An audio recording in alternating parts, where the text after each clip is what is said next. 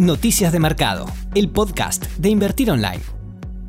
Hola, ¿qué tal? Bienvenidos a todos. Hoy como siempre traemos toda la información relevante para entender lo que sucede en los mercados. En el episodio de hoy vamos a hablar sobre el PBI de China que sorprendió al mercado, también de los pedidos de subsidio por desempleo de Estados Unidos y las ventas minoristas del mismo país. También tenemos las últimas políticas anunciadas por el Banco Central Europeo. Además, por supuesto, continúa la temporada de balances con información importante sobre Morgan Stanley, Bank of America, Laboratorio Abbott y Johnson Johnson.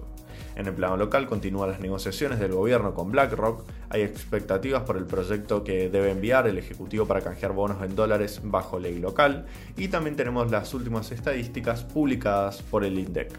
Estados Unidos registró 1.300.000 solicitudes de subsidio por desempleo la semana pasada.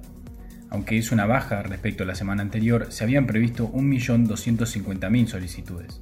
Similarmente, la tasa de desempleo cayó apenas a 11,9% y las ventas minoristas aumentaron el mes pasado por encima de lo que preveía el mercado, un 7,5% según el Departamento de Comercio. En Europa, el Banco Central anunció hoy que mantendrá la principal tasa de interés en cero y la tasa de depósitos en menos 0,5%. Estos son los valores más bajos de la historia de la entidad. Yendo a China, según informó hoy la Oficina Nacional de Estadística, el PIB del país asiático creció un 3,2% interanual en el segundo trimestre y superó las expectativas de los analistas que esperaban un 2,5%.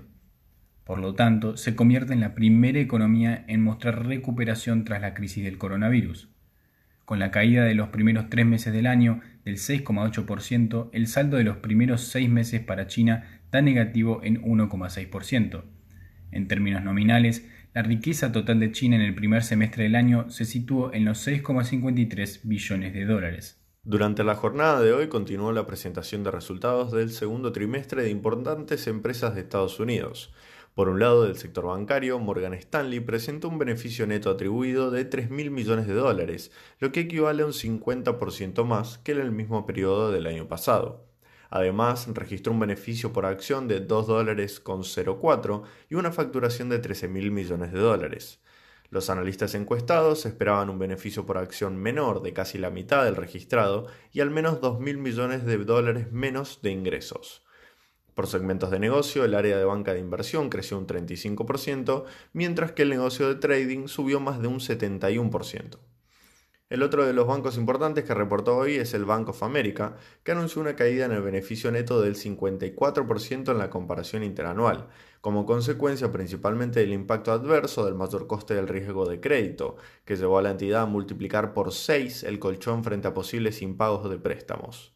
Entre abril y junio, si bien la cifra de negocios de Bank of America mejoró en el sector de trading, no alcanzó para contener la caída de los ingresos netos del banco. En lo que llevamos del año, la acción de Bank of America desciende un 30%.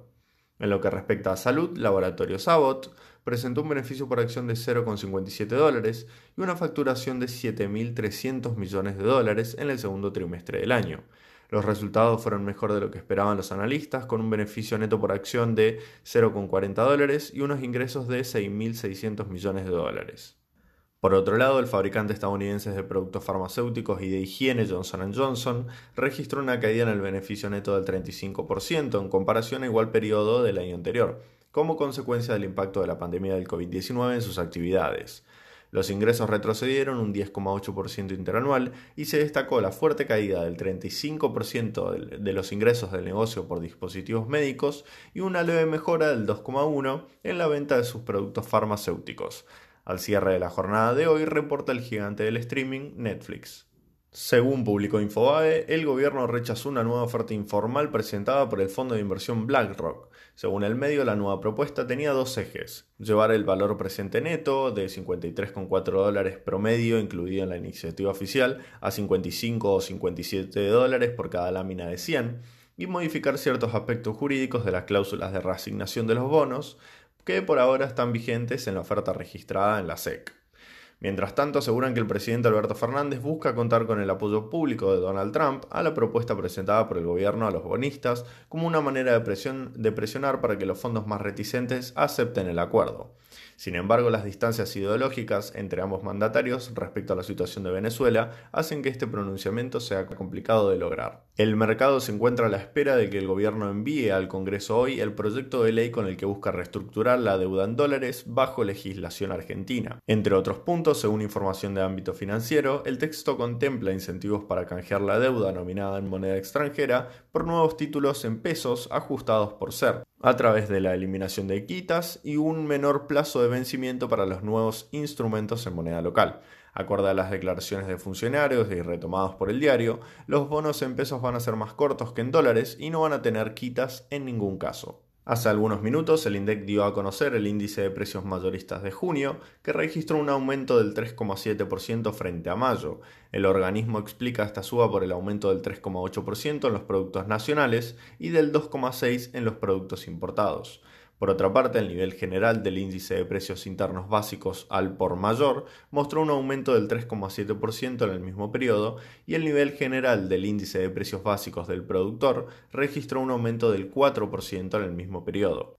Además, el INDEC también publicó el costo de la construcción del mismo mes, de junio, que subió respecto al mes anterior un 1,4%. Este resultado surge como una consecuencia de las alzas del 4,2% en el segmento de materiales y de 0,9% en el de gastos generales y de la baja del 0,7% en lo que es mano de obra.